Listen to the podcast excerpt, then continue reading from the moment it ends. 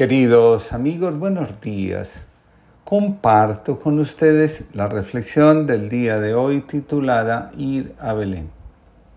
El Evangelio de Lucas en el capítulo 2 dice, Por aquellos días salió un decreto del emperador Augusto por el que se debía proceder a un censo en todo el imperio. Todos empezaron a moverse para ser registrado cada uno en su ciudad. José, que estaba en Galilea, en la ciudad de Nazaret, subió a Judea, a la ciudad de David, llamada Belén, porque era descendiente de David. Allí se inscribió con María, su esposa, que estaba embarazada. Nadie puede conocerse a sí mismo sin conocer su sistema familiar de origen y todo lo que acompaña a ese sistema.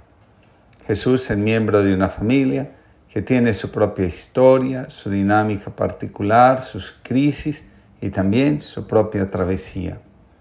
La encarnación de Dios ocurre no solo en el seno de una familia, sino también en la historia de un pueblo. Un hombre se acercó al filósofo Ramanuja y le pidió, muéstrame el camino hacia Dios. ¿Te enamoraste alguna vez de alguien? preguntó Ramanuja. Enamorarme, ¿qué es lo que quiere decir con eso? Me prometí a mí mismo jamás aproximarme a una mujer. Huyo de ellas como quien intenta escapar de una enfermedad. Ni siquiera las miro. Cuando pasan cierro los ojos.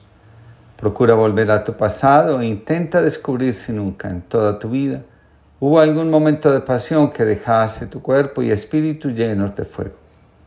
Vine hasta aquí para aprender a rezar y no a cómo enamorarme de una mujer. Quiero ser guiado hasta Dios y usted insiste en quererme llevar hacia los placeres de este mundo. No entiendo lo que desea enseñarme. Ramanuja permaneció silencioso algunos minutos y finalmente dijo, no puedo ayudarte. Si tú nunca tuviste ninguna experiencia de amor, nunca conseguirás experimentar la paz de una oración. Por lo tanto, regresa a tu ciudad, enamórate y solo vuelve a buscarme cuando tu alma esté llena de momentos felices. Solo una persona que entiende el amor puede entender el significado de la oración, porque el amor por alguien es una oración dirigida al corazón del universo, una plegaria que Dios colocó en las manos de cada ser humano como un presente divino. Antes de viajar a Belén, José y María han tenido que superar una dificultad profunda. En primer lugar, María se encuentra embarazada por la acción del Espíritu Santo. José no sabe nada. María parte para las montañas de Judea, a Incarín, donde vivía su tía Isabel, que está en el sexto mes de gestación. Mientras tanto, José está debatiéndose entre denunciar a María o abandonar en silencio la relación. Las dificultades, las relaciones de pareja, en algún momento de su camino tienen que enfrentar las dificultades.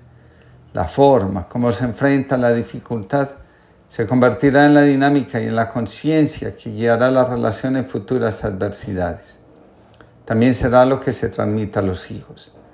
La conciencia del sistema familiar vigila porque nadie sea excluido y también para que seamos fieles al alma de la familia.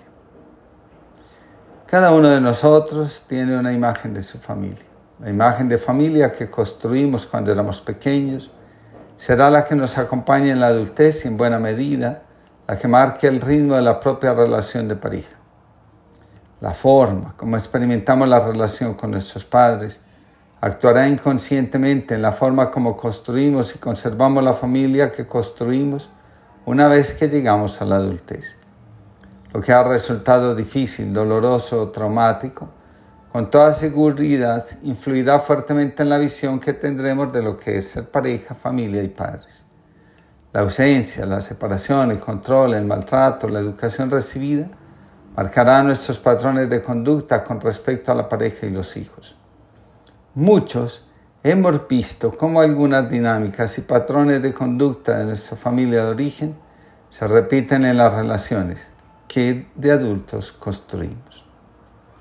Esther Luis, psicóloga, hablando de la familia, dice lo siguiente. Hay personas que no quieren parecerse a sus padres y los rechazan con toda su alma. Critican lo que hicieron o dejaron de hacer. Nombran todas las cosas en que fallaron, que hicieron mal. Incluso los ven como la causa de todos sus problemas actuales. Son personas que están en la queja constante, se colocan en la posición de niños enfadados y lo que he observado repetidamente en mi experiencia como terapeuta es que se tiende a repetir lo que negamos.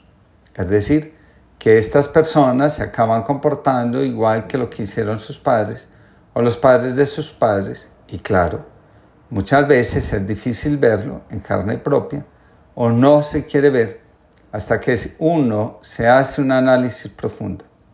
Inconscientemente buscamos en otras personas queridas lo que no recibimos de nuestros padres, en una pareja, en los hijos, en amigos. Y es imposible que nos lo den porque no les toca a ellos dárnoslo. Se acaban rompiendo relaciones de pareja, volviéndose insanas. Incluso se busca que los hijos cubran nuestras carencias y vacíos infantiles, lo que les hace a ellos muy difícil independizarse. En segundo lugar, Jesús deja claro que el que desee seguirlo tiene que dejar atrás a sus padres. Lo anterior no significa desentenderse de ellos, y negarles apoyo cuando lo necesitan. Salirnos de la constelación de nuestros padres es fundamental para que podamos crecer como adultos y asumir la vida como es. Para lograr el objetivo de salirnos de la repetición de las dinámicas que han marcado la relación de nuestros padres, es necesario aprender a vernos como seres independientes, autónomos, capaces de vivir según los criterios propios que hemos adoptado como guías de nuestra existencia. Mientras más adultos, más capaces de entregarnos a la vida y a la realización de nuestra vocación y destino. La dependencia de los padres hace que en lugar de vivir siendo nosotros mismos, alimentemos la necesidad de aprobación y reconocimiento que nos mantienen en el lugar del niño. La relación de Jesús con su familia no estuvo exenta de dificultades. Recordemos la escena donde Jesús se pierde en el templo y después de tres días de sus padres andarlo buscando, le responde, ¿por qué me buscan? ¿No saben que tengo que ocuparme de las cosas de mi Padre? También está aquel momento donde dice, mi madre y mis hermanos son los que escuchan y acogen la palabra de Dios. Jesús sabe que si quiere ser fiel a su vocación tiene que tomar distancia de los cánones de conducta propios de su familia de origen. Sin individuación, todo proyecto de vida adulta tiende a fracasar. Para Jesús, Dios está en primer lugar y la familia viene después. Para Jesús lo que cuenta es una relación adulta con los padres, fundamentada en el respeto por la individualidad y vocación de cada uno. Escribe Joan Garriga las claves del vínculo logrado entre padres y hijos, ya nos enseña Confucio que solo puede ser siempre feliz el que sepa ser feliz con todo. En esta línea, huyendo de los conformismos pasivos y de falsa resignación, descubrimos que la contraseña que abre las puertas de la realización personal se compone de una simple sílaba, sí. Sí a la vida tal como es, sí a nosotros tal como somos, sí a los demás tal como son, sí a nuestros padres tal como son y tal como fueron, vehículos providenciales de nuestra existencia y mucho más. En la medida que abandonamos los reclamos a nuestros padres y nos concentramos en vivir la vida y realizar nuestro potencial más abiertos, nos encontramos a la vida en plenitud. Cuando José llega a Belén, su ciudad natal, acompañado de María, su esposa, deja claro que las tensiones del pasado han quedado donde pertenecen. José asume lo que está sucediendo con María, con él y con el bebé. Se entrega de lleno a la tarea de ser esposo y padre. Ir a Belén junto revela que se ha tomado en serio la relación y también la paternidad. El cómo ocurrieron las cosas no es tan importante frente al hecho de cuidar a Jesús para que, al crecer, también esté abierta la voluntad de Dios y sepa decir en toda circunstancia, como lo hicieron sus padres, hágase tu voluntad. En Belén, José y María asumirán las consecuencias del sí generoso que le dieron a la vida, a sí mismos y a Dios. Dar a luz en un establo porque no había espacio para ellos en la posada fue un reto que José y María pudieron afrontar porque sabían que ahora estaba el Hijo de Dios en sus manos. En este tiempo de luces, yo te pido luz.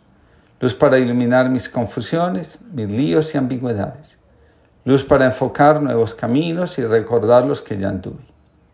Luz para compartir con otros que andan apagados o sin norte. Y luz para encontrarte a ti, que vienes a oscuras en la quietud de una noche, en la ingenuidad de una chiquilla en las afueras de Belén. Oscar Cala, jesuita. Que tengamos una linda jornada.